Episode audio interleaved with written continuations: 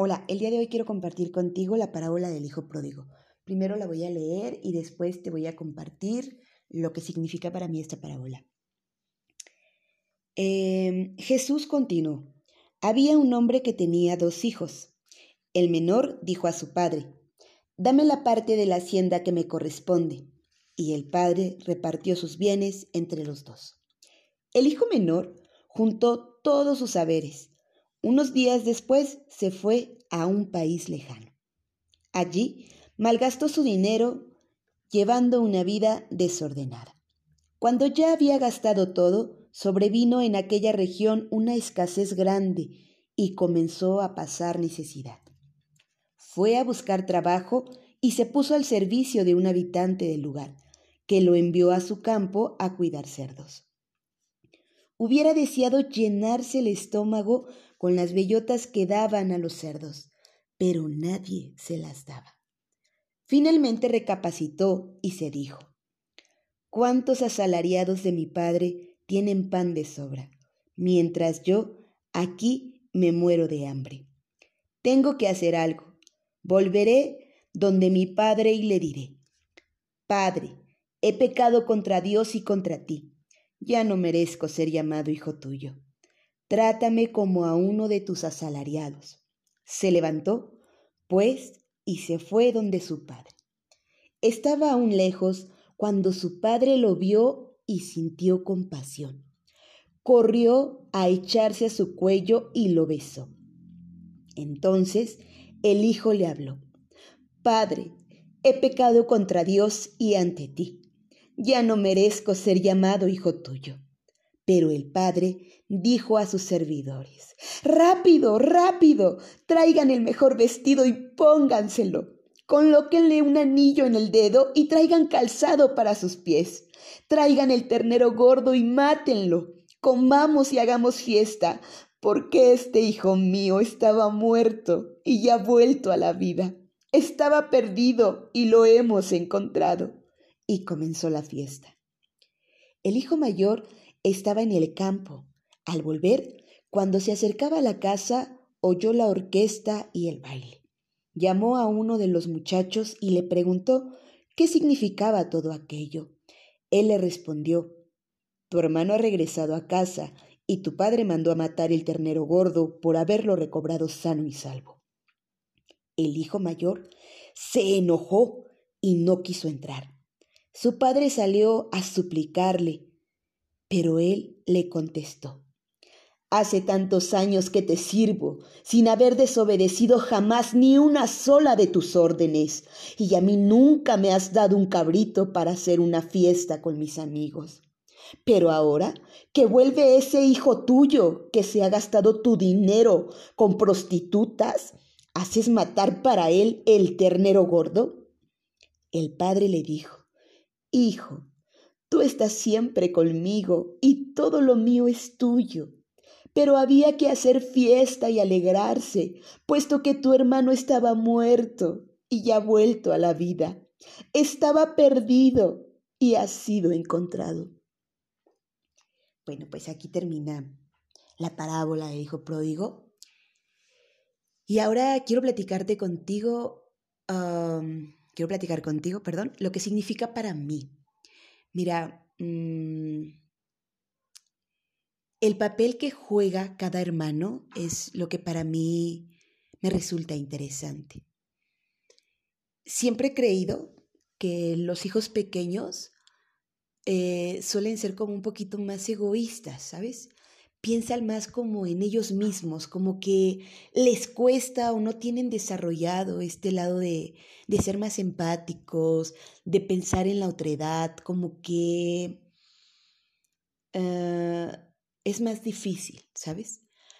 Y, y sin embargo, el hermano mayor siempre es como más humano, como más cuidador, como más, eh, siempre está volteando a ver qué le falta al hermano menor, eh, si está bien, en qué lo puede ayudar.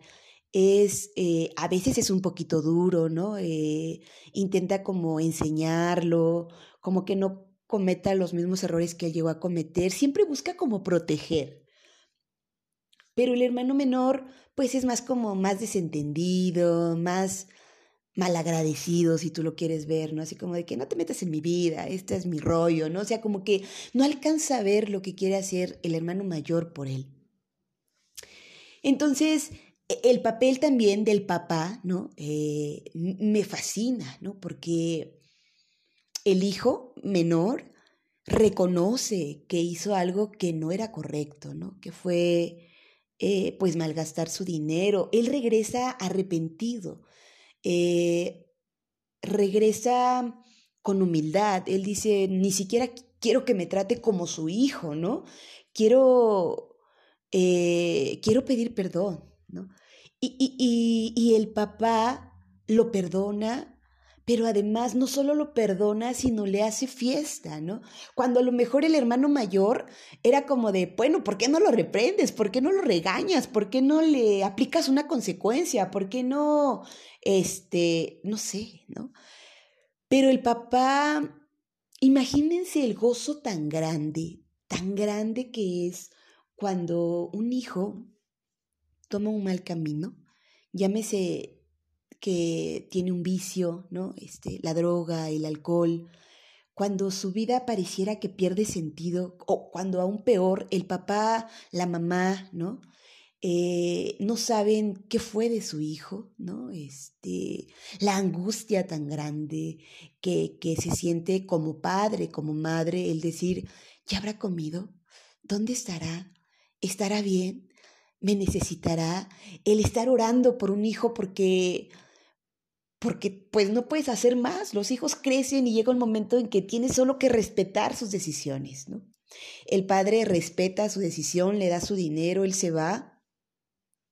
Pero cuando llega es un gozo tan grande que siente el papá, es es una tranquilidad a su alma que estaba tan inquieta, tan desasogada, ¿cómo se dice? Con desasosiego, porque imagínense no saber nada de un hijo, ¿no? Eh, yo conozco personas que sus hijos han tomado algún vicio, la mayoría de ellos la drogadicción, eh, los han anexado, ¿no? Salen diciendo que ya se van a recuperar y vuelven otra vez a las drogas. Entonces imagínense la alegría que puede sentir un papá, porque también he conocido gente que se drogaba y que un día, inspiración de Cristo, no lo sé, eh, su vida cambió, ¿no? Y, cambió porque ya lleva años, ¿no? Este, predicando la palabra de Dios. Imagínense la alegría tan grande para sus papás, ¿no? De haber pensado que, que a lo mejor pues nunca iba a salir de la drogadicción, ¿no? O el estar con esta angustia constante de lo agarrar a la policía y si le dan un mal golpe y si se pone, no sé, imagínense esta angustia tan grande que, que sienten los papás cuando, cuando el hijo eh, está como desorientado. Digo, no solamente las drogas o el alcohol, sino cuando están tal vez haciendo cosas incorrectas, ¿no? O, están haciéndose daño, o cuando caen en una depresión y el papá o la mamá dice, ¿y cómo lo ayudo? ¿no? O sea, cuando de, de esas enfermedades, pues solo sale uno cuando uno decide salir de ahí, ¿no? Aunque el otro te quiera ayudar, aunque el otro quiera hacer mil cosas por ti, pues la verdad es que solo eres cuando tú te decides y dices, quiero salir de esto. Entonces, e, esta, esta felicidad tan grande que siente el papá, pero a mí me llama también la atención la molestia del hermano, ¿no? O sea, cuando le reprocha y le dice, yo he estado aquí contigo, yo no te he dejado, y sin embargo a mí no me has matado ningún cabrito. Y entonces su papá, pues muy sabiamente le dice, hijo, pero tú estás siempre conmigo y todo lo mío es tuyo. Eh, pero había que hacer una fiesta y alegrarse, puesto que tu hermano estaba muerto y ha vuelto a la vida, ¿no? Estaba perdido y ya ha sido encontrado. No culpa al hermano mayor, pues porque le cuesta eh, ponerse en el lugar de su papá, ¿no? Él, él mira como hermano, como hermano mayor. Yo considero que a veces el hermano mayor piensa con la cabeza, ¿eh? eh toma las decisiones con la cabeza. Eso es lo que quise decir. Pero el papá se deja llevar por su grande amor, O sea, el papá se deja llevar por su corazón, ¿no? Eh, los papás, lo, lo, sabemos, ¿no? Este, en su mayoría, casi siempre perdonan todo lo que hace un hijo, ¿no? Todo, todo, todo, todo. Y, y de verdad perdonan, porque además olvidan, ¿no? Es como de, eh, te siguen amando igual, el amor de un papá, de una mamá, nunca merma, por más que te equivoques. Es más, yo creo que entre más te equivocas, más te aman porque, porque quieren lo mejor para ti y creen que con su gran amor ellos te pueden curar o te pueden sacar de ese lugar donde estás mal, ¿no? Entonces, eh, digo, lo vemos cuando a veces eh, en la familia, ¿no? Tenemos un hermano que es como el más rejego o hermana, y entonces mamá está como más al pendiente, más preocupado por él o por ella, ¿no? Y uno dice, pues yo me porto bien, a ni me pelas, ¿no? Y, y es como de, pues, no, sí te hago caso, pero el que necesita mayor mi atención, mis ojos, mi todo, todos mis sentidos, es tu hermano, ¿no? Tu hermana, porque es más difícil, porque tiene un carácter más fuerte, porque, no sé, por cosas, ¿no? En cambio tú, pues tú, hijo o hija, no me das problemas, ¿no? O sea, yo sé que tú te sigues derechito el camino, o sea, no tengo que estar sobre ti para las tareas, para que hagas lo correcto, ¿no? Para que no te drogues, o sea, yo sé que tú tienes muchas cosas claras, ¿no? Pero no lo entendemos, fíjate, ¿no? O sea, a veces cuando vemos que papá o mamá voltean a ver al otro es como de que, ah, entonces quiere que me porte mal, entonces seguro, no, o sea, como que te entra esta envidia, no, no lo alcanzas a ver. Digo, yo cuando era adolescente no lo alcanzaba a ver, pero cuando creces dices, oye, sí es cierto, ¿no? O sea, era mi hermana, mi hermano el que necesitaba mayor atención, ¿no? Mayor, este, pues que no le quitaron los ojos de encima, yo nunca di problemas, ¿no? O sea, era como de, yo me sabía el caminito y me iba, ¿no? Pero, eh, bueno, pues todo esto por, por la empatía con respecto a los hermanos mayores y, y sobre todo, ¿sabes? Esta, esta parte de que no somos iguales y que desgraciadamente, desgraciadamente así lo digo, o no sé si sea desgraciadamente, pero jamás en la vida eh, el hermano menor va a poder mirar o va a poder ser igual que el hermano mayor, ¿no? Porque le tocó vivir otras cosas, ¿no? O sea, bien dicen que con el menor, con el mayor, perdón, pues es con el que se aprende, se aprende a hacer muchas cosas, que al menor ya la tiene más fácil, ¿no? Y lo que yo les decía, casi siempre, casi siempre los papás es como de, este, échale un ojito a tu hermano, ¿no? Fíjate que tu hermano es, entonces sin querer o queriendo, lo enseñamos a ser cuidador, a ser este, preocupón, si tú quieres, ¿no?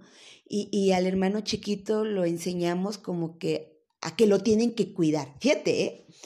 Pero es real, ¿no? Y entonces a veces decimos, es que el chico como que es más, este, como que le vale, como que, pero es parte de su formación, ¿eh? No nacen así, no nacen así. Uno los va formando como va educando así. Entonces, pues yo como reflexión, ¿sabes qué, me deja esta hermosa parábola? Porque además me parece hermosa.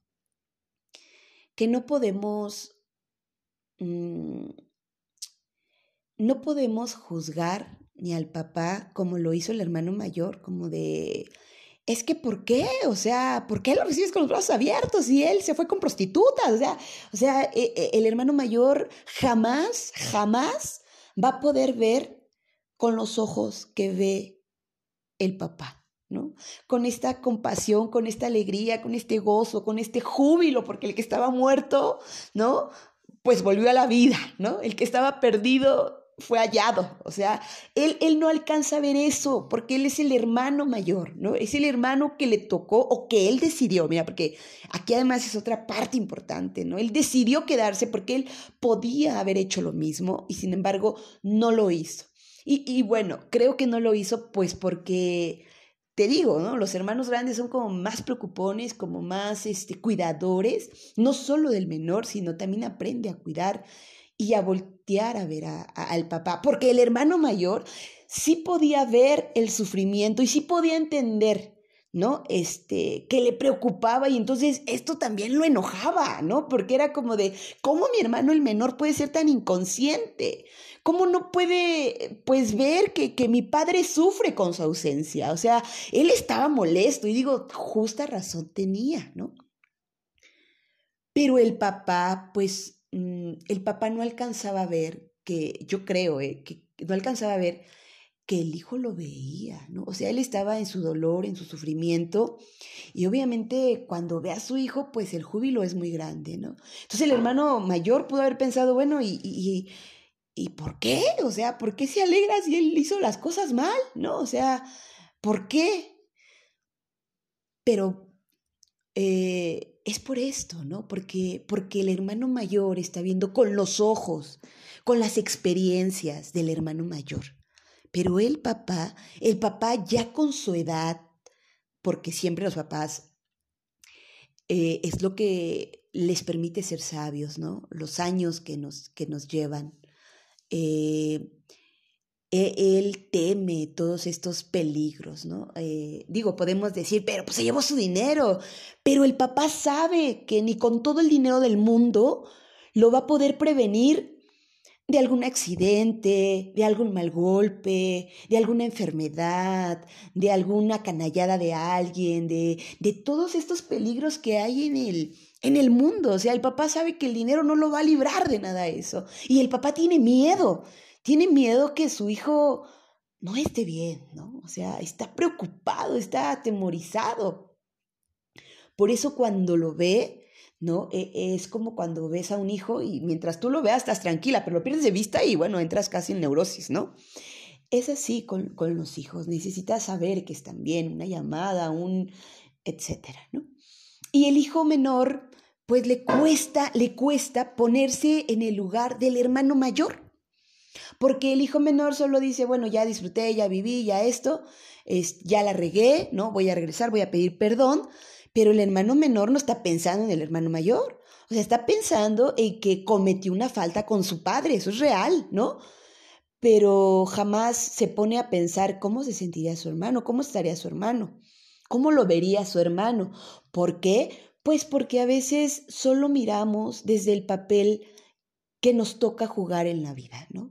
Yo no sé si tú seas hermano menor o hermano mayor, o seas el papá quien esté escuchando esta historia, o seas la mamá, pero la realidad es que hay que comprender que así como el hermano menor no se pudo poner en los pies, en los zapatos de, del papá, o sea, no pudo pensar, me voy a ir, mi papá se va a preocupar, va a estar al pendiente de mí, como tal vez si lo hubiera pensado el hermano mayor, porque a él le tocó vivir otras circunstancias Mira, puede sonar muy repetitivo, pero de verdad es que a veces cuando tenemos problemas en casa y decimos, es que mi hermano no alcanza a ver, pues no, no lo alcanza a ver, de verdad no lo alcanza a ver.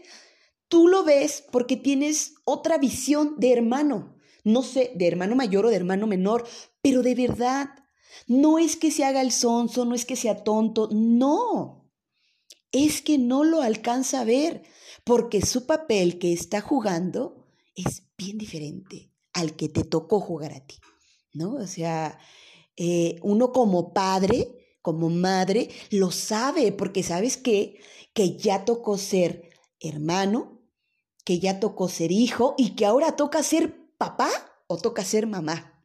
Y entonces pues llevan una ventaja bien grande, pero además te miran con compasión. Tú como hermano menor o como hermano mayor solo te preguntas, es que, ¿por qué? O sea, ¿cómo no puede entender? ¿Cómo no puede ver? Pues no, no lo ve. De verdad que no lo ve, pero no porque sea malo o mala persona. No lo puede ver porque él está mirando desde el papel que le tocó mirar. Y te voy a decir algo más complicado aún, ¿no? Que tú te puedes sentar con esa persona y decirle, a ver, mira, las cosas son así, pero ¿qué crees? No lo va a ver o no lo va a entender. Yo creo que son muy grandes los hermanos que sí pueden alcanzar a ponerse en tus zapatos, a, a, ponerse los lentes con lo que tú lo estás mirando, ¿sabes? Pero hay quienes no. Hay quienes ni porque les prestes los lentes digan no, porque ellos ya es como si trajeran sus propios pupilentes. Y entonces, aunque tú les prestes los lentes, pues ellos no ven, ¿no? Y que desgraciadamente, fíjate bien, ¿no? Y que desgraciadamente solo el tiempo, solo el tiempo es lo que va a hacer que tu hermano, tu hermana, alcance a ver. Eso que en su momento tú te desviviste por querer que esa persona, ese hermano, esa hermana, entendiera. Que solo el tiempo lo va a hacer o la va a hacer ver, ¿no? Mm, los terapeutas dicen, y es muy cierto, no te juzgues por lo que en su momento no comprendiste. Te faltaban muchas herramientas y tal vez ahora las tengas y te lamentes de no haber visto, de no haber escuchado, de no haber entendido lo que te decían. Pero no te castigues tanto. No estabas preparado o no estabas preparada. Así que perdónate por tus decisiones tomadas, así como el hijo menor tuvo que perdonarse y tuvo que aceptar que se había equivocado. Y, regresó y, su padre lo perdonó, ¿no? Eh, así el hermano mayor, pues tal vez también tenga que perdonarse algunas tomas de decisiones que hizo. Nadie lo obligó a quedarse, esa es una realidad, pero su amor no pudo hacer que lo dejara.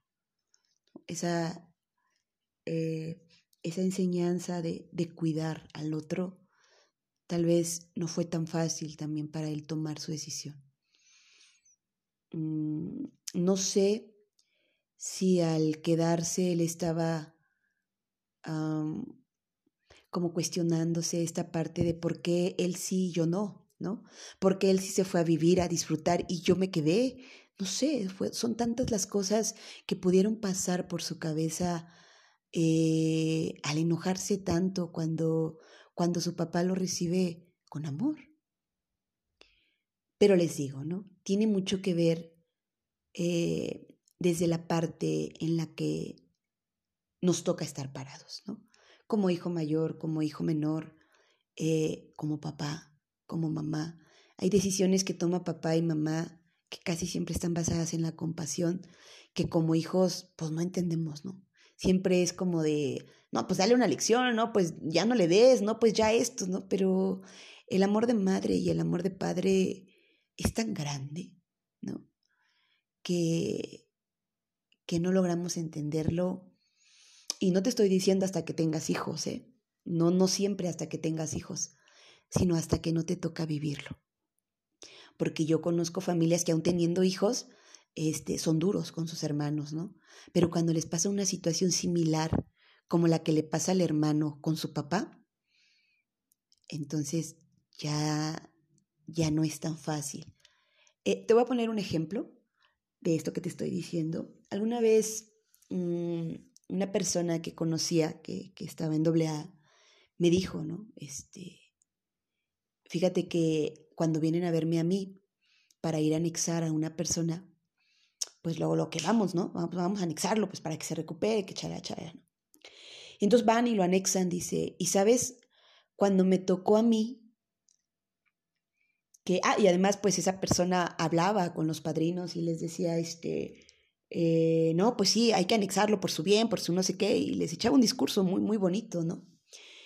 Y dice, ¿sabes, Bianca, cuando me tocó a mí anexar a mi hijo? O sea, cuando mi hijo estaba drogado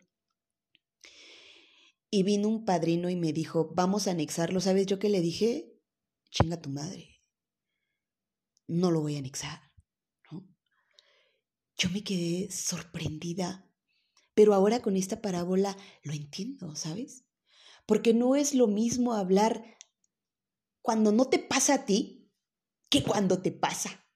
Por eso te digo, es que tampoco tiene que ver con que si ya eres papá y ya entiendes a mamá y a papá, no. Es que hasta que no te pasa una historia similar, no entiendes eh, cómo pensaban y sentían. Es bien diferente. Eh, siempre uso yo este dicho que dice que es bien diferente pensar con el estómago lleno a pensar con el estómago vacío. El estómago lleno es cuando no te pasa a ti y puedes estar hablando de, de cómo sería lo mejor que estaría haciendo, ¿no? Pero cuando te pasa a ti, es el estómago vacío, pues te agarra, imagínate, en ayunas, ¿no? Tomar una decisión tan difícil. Eh, no, no es tan fácil, ¿no? Entonces, pues de ahí que dicen, pues si no te toca a ti y nadie te pidió tu opinión, resérvatela, ¿no? Porque es bien difícil, bien difícil imaginar cómo está pensando, cómo está sintiendo el hermano mayor, el hermano menor o el papá. Bueno, pues quise compartirte esta, esta parábola del hijo pródigo. Este, espero que te guste mucho y que la puedas compartir con más gente que le sea de gran utilidad. Em, hay que ser más empáticos. Y si no podemos ser empáticos, no opinemos en la vida de los otros. Y, yo creo que a veces sirve decir, mm, aquí estoy para lo que necesites, ¿no? Y si no podemos decir ni siquiera eso, aquí estoy para lo que necesites, no opinemos de, de la vida de otros.